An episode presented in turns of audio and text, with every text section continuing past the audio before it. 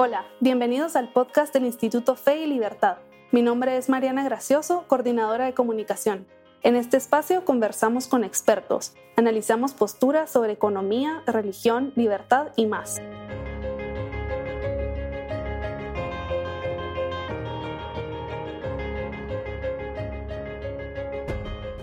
Buenas tardes amigos, estamos aquí esta tarde reunidos con el doctor Walter Castro, doctor en economía y especialista en Adam Smith. Este es un podcast del Instituto Fe y Libertad y vamos a conversar en esta ocasión sobre la moralidad de los mercados y Adam Smith. Eh, quería comenzar preguntándole al doctor Castro lo siguiente, eh, cuando se piensa en economía, eh, a pesar de que es una ciencia como las demás, tiene una característica especial y es que como que se tiene que justificar porque si alguien dice ingeniería o alguien dice biología o matemática, eh, no se les ocurre pensar que hay una buena matemática o una, una, mala, una mala biología. Pero la economía dice, bueno, depende, depende para qué, eh, cómo se va a emplear, depende de la ética que hay detrás.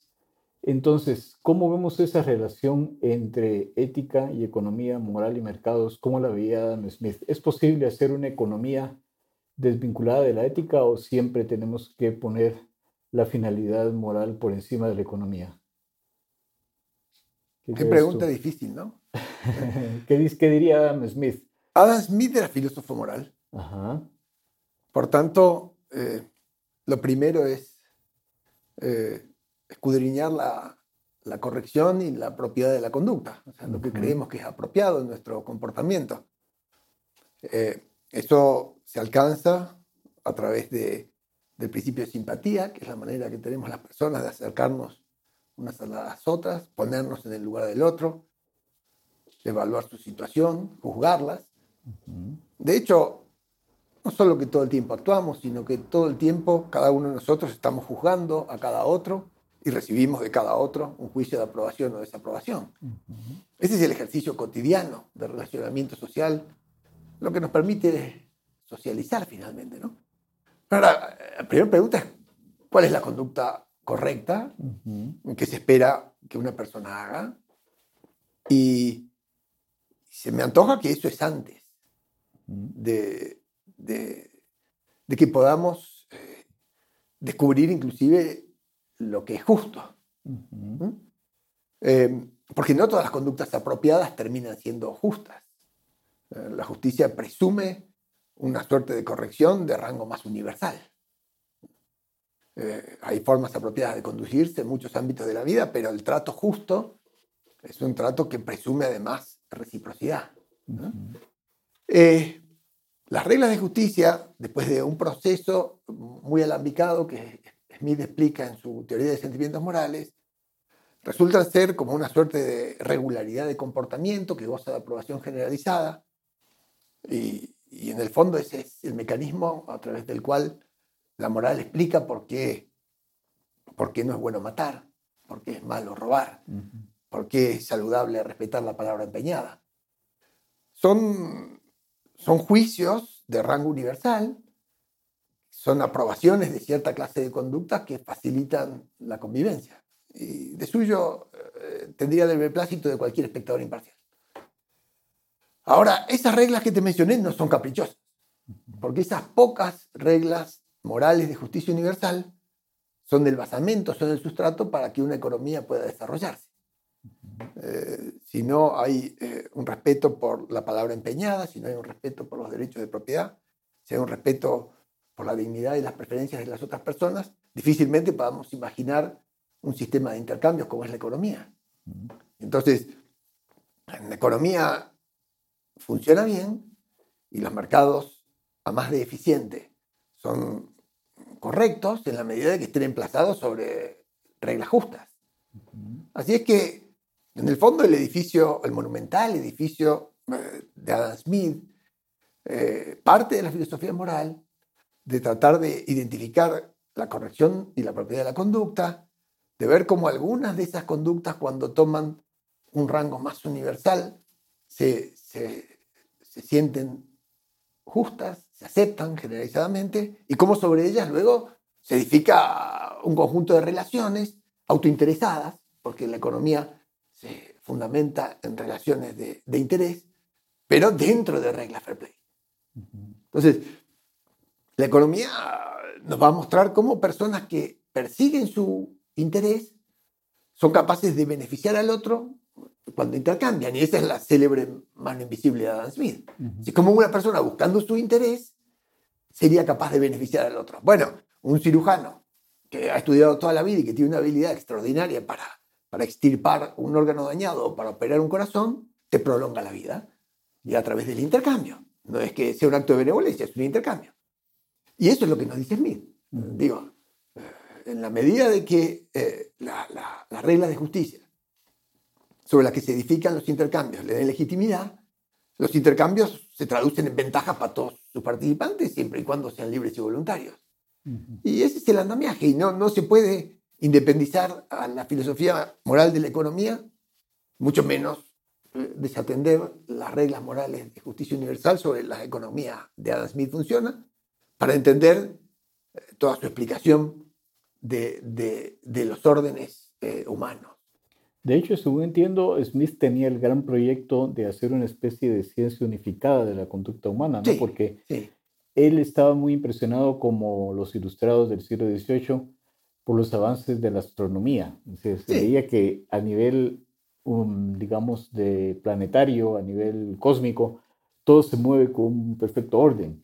Y él estaba convencido de que en la conducta humana también existen leyes, ¿no es así? Él quería descubrirlas para decir si se respetan esas leyes, todo marchará bien, o sea, pero no, no llegó a concretar su proyecto. Bueno, eh, yo diría que no llegó y sí llegó. Porque, ¿En qué sentido sí llegó? Hace no tantos años se descubrieron increíblemente unos apuntes de unos buenos estudiantes de Smith que habían tomado nota en sus clases.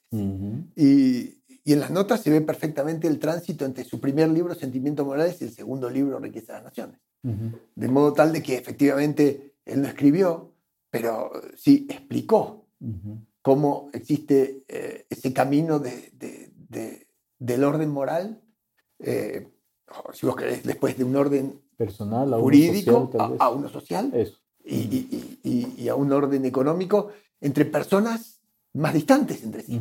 Porque la economía tiene esa cuestión. Digo, cuando intercambiamos lo hacemos con gente que no conocemos, pero a la que respetamos. Gente a la que no amamos, pero de la cual nos servimos y a la que servimos. La clave de esto, para ponerlo en términos exactamente eh, contrarios, sería un poco distinta. ¿no? Es decir, supongamos que las personas son autointeresadas. No digamos egoístas porque es una categoría que quiere decir otra cosa, pero sí digamos autointeresadas, legítimamente interesadas en que le vaya mejor. Si no hubiera una regla de justicia mi interés podría ser ejercido dañando los tuyos. Entonces, eh, la única manera de reconciliar los intereses de las personas es a través de reglas de fair play. Y en ese caso podemos llegar a un acuerdo, justamente porque tenemos preferencias subjetivas distintas e intercambiando, eh, ambos ganaremos porque cada cual le da al otro lo que el otro es de mi mayor interés que se vivan esas reglas de fair play. Sí, eso es crucial. O sea, el puente entre la moral y la economía son las reglas de justicia. Reglas morales de justicia, de pretensión universal, eh, son imparciales. Si no está eso, no hay ninguna posibilidad. Ahora, déjame decir algo más, porque a diferencia de cualquier otro economista, Smith no se vale solamente de la explicación de, del autointerés o de la utilidad. Como dije antes, él parte del principio de simpatía. Y es esa suerte de, conexión entre las personas en la que cada uno, de alguna manera, más cercana o más remota, está preocupado por la suerte del otro. Así comienza la teoría de los sentimientos claro, Cada uno de nosotros se alegra por lo que al otro lo alegra y cada uno de nosotros es capaz de, condolerse porque lo que al otro le duele o compasionarlo. Por supuesto, la distancia entre las personas va a, generar efectos sobre la, capacidad de empatizar que tengamos. Dos personas que están muy cercanas seguramente eh, empatizan rápidamente y cuando digo cercanas digo que sienten parecido, que se comportan parecido, que, que viven y comparten cosas todo el tiempo, que se identifican con las mismas eh, placeres, que tienen afinidades. O sea, es más fácil empatizar con, ¿no? Eh, con, lo, con los del grupo. Con, el famoso ejemplo que ponía Smith del terremoto en China, ¿no? Claro, uno empatiza más fácilmente con los del grupo pequeño. Ahora, el ejercicio de socialización es el ejercicio que uno hace para, eh, de alguna manera, meter en el radar a gente que nos queda más lejos, a gente con la cual no es tan fácil eh, ponerse de acuerdo, ni sentir como ellos sienten, ni pensar como ellos piensan. El ejercicio de, de ir a la sociedad es justamente tratar de moderar un poco nuestras propias pasiones, nuestras propias maneras eh, de sentir, para ponernos en concordia emocionalmente con otras personas que son diferentes. y, y, eso es lo que da el paso de un pequeño grupo a una sociedad abierta. Una regla de justicia tiene pretensión universal. A ver, eh, eh, no te mato, no me matas. No te agredo, no me agredís. No te robo, no me robás. Te saludo, me saludás. Te respeto, me respetás. Eh, en el fondo eso tiene pretensión universal. Y lo podés hacer con las personas a las que querés y con aquellas a las que no querés, pero que al menos respetás. Entonces, en el fondo en Smith existe esta pretensión de, un orden que se va extendiendo todo el tiempo. En la riqueza de las naciones lo dice explícitamente cuando dice, cuando enfrentamos, nos enfrentamos con, con mercados más extensos, la división del trabajo es más profunda. La especialización llega más rápido, la productividad aumenta, los costos bajan y de golpe eh, todo el mundo se da cuenta que, que, que, en una ciudad más grande hay muchas más opciones de todo tipo, desde médicos que son eh, cardiólogos, ginecólogos, oftalmólogos, y hay mucha más variedad de tipos de restaurantes. Eh, un mercado más grande permite siempre la especialización y, y, eso va en beneficio de la mayor producción y de la variedad en la producción. O sea, enriquece. Ahora, eh, para que existan mercados más grandes, tienen que haber por debajo de ellos unas reglas morales más extensas. Esas reglas morales de justicia más abarcativas, más universales, son esas pocas reglas morales que son indispensables para que la sociedad sea justa. ¿Eh? No robar, no matar, respetar la palabra empeñada y cuatro o cinco más. Eh, y entonces cada quien, a partir de ellas, respetando al otro, sin la necesidad de amarlo, puede convivir en armonía, intercambiando y tomando ventajas del juego económico. Eh, para decirlo en los términos de Smith,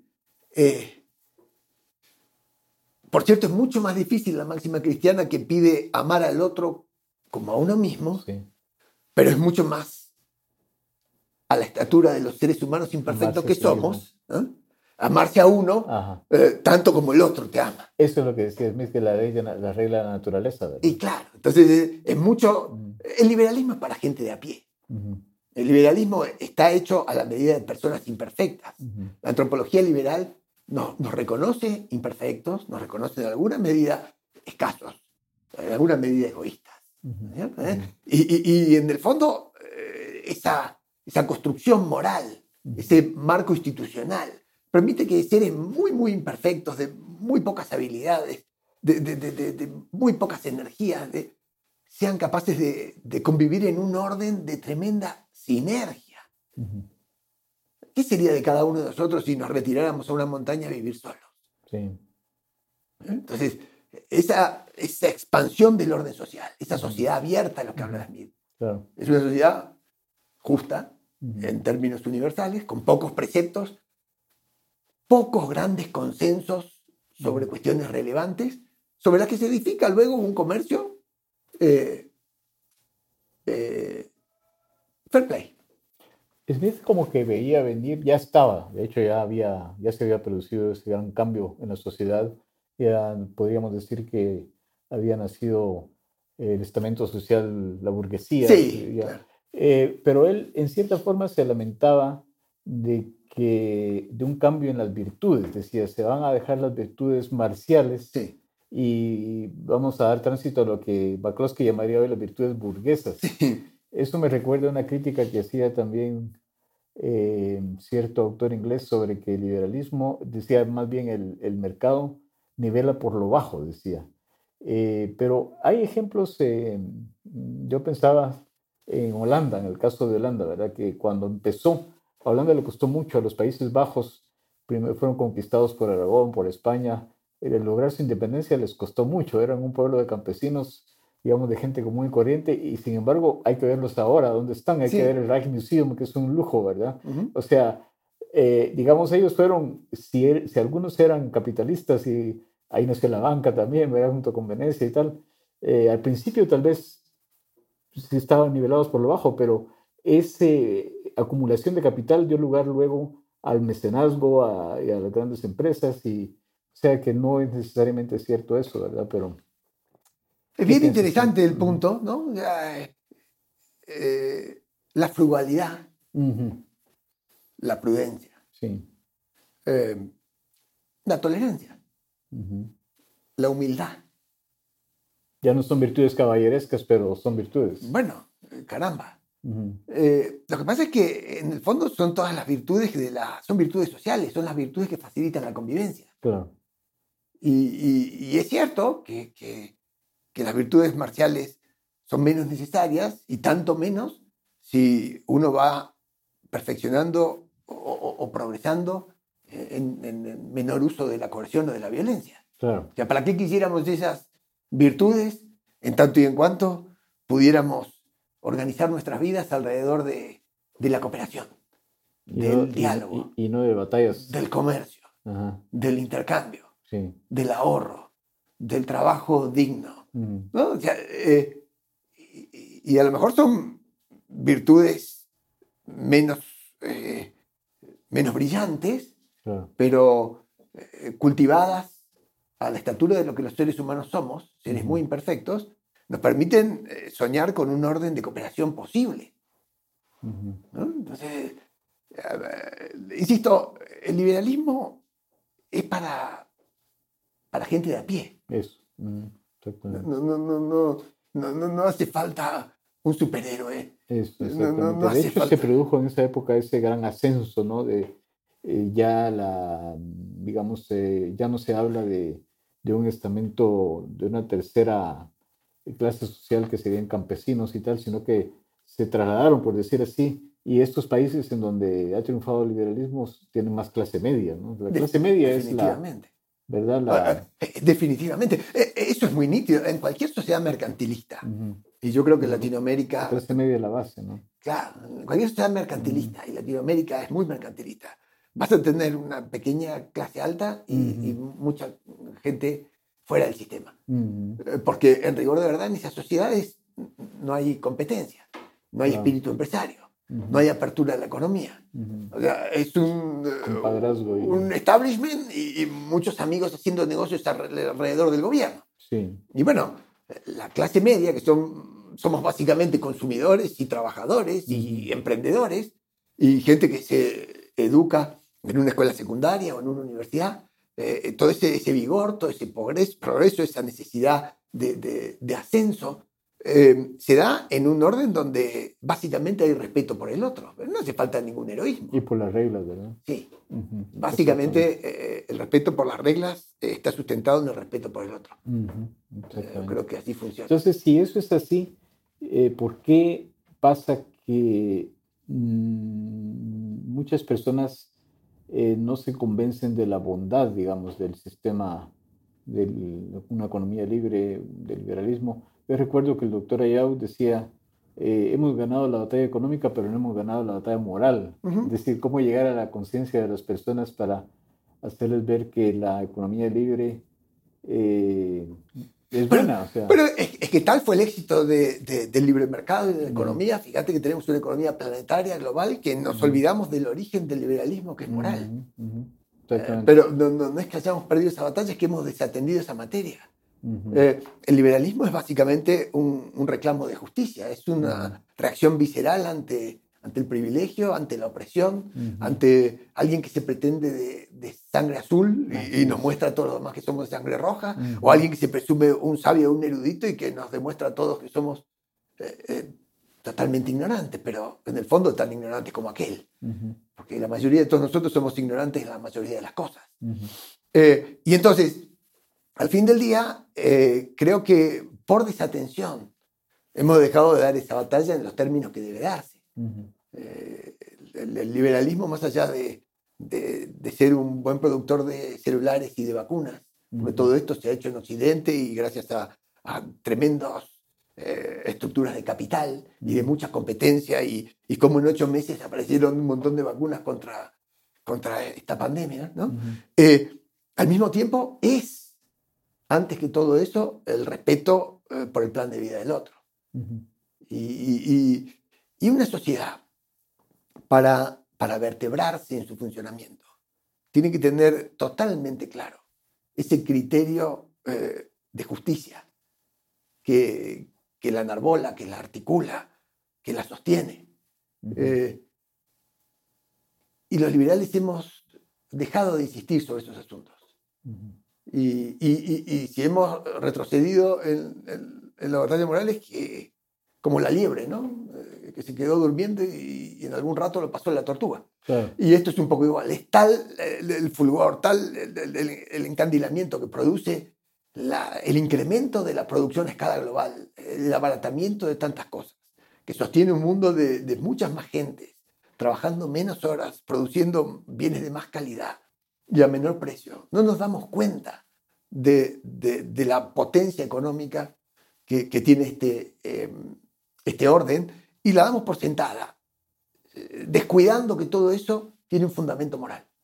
Todo eso existe porque eh, existe el respeto por, por la propiedad del otro, por la dignidad del otro, por la palabra empeñada, por el trabajo digno, por la vida frugal, por el ahorro, por tratar de estudiar un poco más cada día, por tratar de emprender a riesgo propio, por hacernos responsables de nuestros actos, todas esas pequeñas cosas eh, llevadas adelante por millones de individuos que bajan el nivel de conflicto y, logran convivir pacíficamente en un orden de armonía, de poniendo las pretensiones de hacer prevalecer la conducta de uno por sobre la de otro, esas visiones agonales de la política donde yo tengo razón y me tengo que imponer o por los votos o por la fuerza o, por los cuchillos. Eh, todo eso es, es, una construcción del liberalismo. Todos los derechos humanos Ahora, son eso.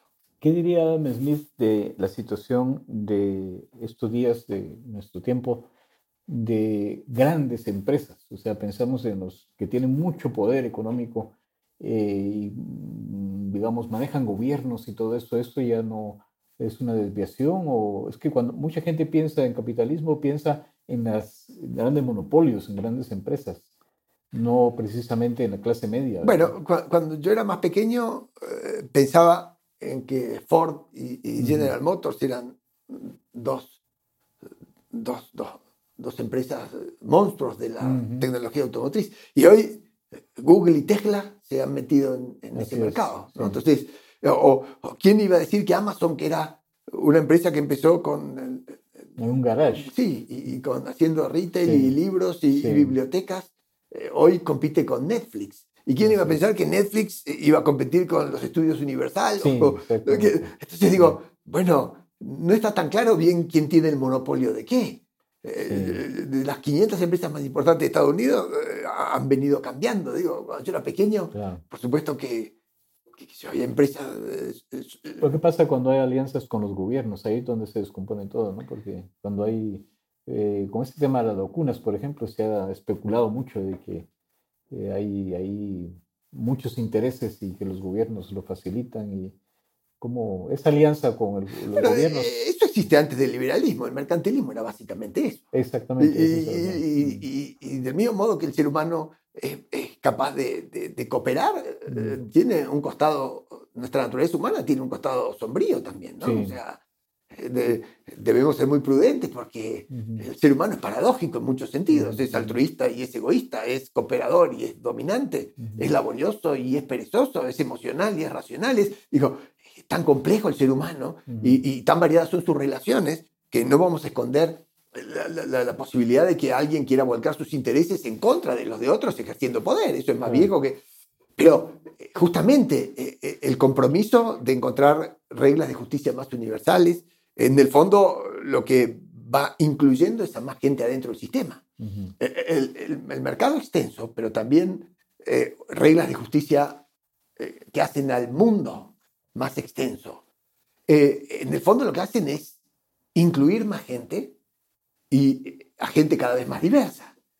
El liberalismo ha logrado meter dentro de, de, de, la sociedad, bueno, alguna vez a quienes fueron esclavos, después a quienes tenían otras religiones, después a quienes se lo perseguía porque era de piel distinta, después a las mujeres, o, hasta hace 50, 100 años. Si las mujeres no las mandaban a la escuela, si no podían votar, si no se le ocurría a nadie que fueran a trabajar. Entonces, digo, cuando eh, y hoy a personas que, que, en el fondo tienen proyectos personales de vida distintos. Bueno, el liberalismo las acoge y, en el fondo la diversidad es lo que asegura la riqueza dentro del orden, porque cada cual ensaya eh, a su forma una manera no violenta y no dañina de vivir la vida y va descubriendo nuevas maneras de, de proceder y nuevas maneras de resolver los problemas. Ese es el beneficio de la libertad. Cuanto más grande el mercado, sea un mercado de bienes o un mercado de ideas o un mercado de sentimientos, cuanto más grande, cuanto más diverso, más rico. Mm. Y, en el fondo es, de eso se trata, nada más que de eso, de extender el orden y eh, hacerlo más abarcativo y más inclusivo de más gente todo el tiempo. Se nos va acabando el tiempo, ¿cierto? Pero por último, eh, ¿qué pensás así a nivel personal, eh, tu, tu, opinión sobre las elecciones en Honduras, por ejemplo, este cambio? ¿Por qué siempre, digamos, hay gobiernos populistas que logran ganar las elecciones y no parece terminar esa tendencia en Latinoamérica. ¿Cuál es tu percepción de lo que pasa en ah, Latinoamérica? Eh, ¿Para qué hablar mal de Honduras si yo vengo de Argentina? ¿Para qué hablar mal de Honduras? En general, de cualquier país. Yo vengo de Argentina. no hablemos de Honduras, pero hablemos de que este fenómeno del populismo será intrínseco a Latinoamérica o qué pasa, ¿por qué no salimos? Eh, el populismo en el fondo es una tradición que, que está montada sobre un caudillo. Un caudillo que hace contacto con un montón de seguidores y que en el fondo eh, perfeccionan una facción, más o menos grande. Y en la democracia, cuando se hace un ejercicio irrestricto de la regla de la mayoría eh, y se aplastan los derechos de las minorías, existe claramente el riesgo de que la sociedad se malogre, no tan solo en el respeto de cuestiones fundamentales que tienen que ver con los derechos de las personas, sino también en, la riqueza que esta sociedad finalmente es capaz de generar. Eh, para deshacernos de, esas formas políticas que ya existen eh, denunciadas en la mismísima Grecia, de alguna manera, con la demagogia, eh, en el fondo es imprescindible que exista un aprendizaje plural de todos quienes votamos eh, de ir por el lado de quienes prometen eh, un esfuerzo de más largo plazo para tener resultados mejores. y, quien se adueña de la piñata estatal, muchas veces, eh, sentado en el sillón de quien reparte, reparte con un criterio tal que consigue la adhesión transitoria de, de otros quienes con, con miras cortas no son capaces de, ver que el sistema se está malogrando. Entonces, el populismo es una desviación en donde un caudillo le da a, su clientelismo, a, sus simpatizantes, beneficios para que en el número del voto le permitan conservar el poder. Pero, también digámoslo al revés, el mercantilismo es exactamente lo contrario. Es el mismo establishment que le da negocios a cuatro o cinco amigos en desmedro de, la mayoría de gente que queda afuera. Entonces, eh, vuelvo sobre lo anterior. Tanto las soluciones mercantilistas como las populistas, en el fondo, son soluciones de poca responsabilidad individual, son soluciones eh, políticas. Eh, engañosas, ¿verdad? engañosas, a largo plazo ya sabemos engañosas, Son engañosas, son engañosas. Y no es fácil eh, a, veces encontrar el camino de la libertad, no es fácil, porque al mismo tiempo es el camino de la responsabilidad. Y eso presume de un esfuerzo y de un aprendizaje y de una autoexigencia que, que no en todas partes del mundo se consigue al mismo tiempo. Confiemos que seamos capaces de eso en Latinoamérica algún día, como otros países ya lo han logrado. ¿no? Muy bien, pues esto ha sido todo, se nos acaba el tiempo. Muchas gracias, Walter. Muy interesante, ¿no? Siempre esto queda, empezamos por, una, por un tema y nos vamos por otros, pero bueno, es bonito del diálogo, ¿no? Fue muy lindo estar contigo y, compartir con tus oyentes. Mi amable es Walter Castro y Mauricio Polanco. Hasta la próxima.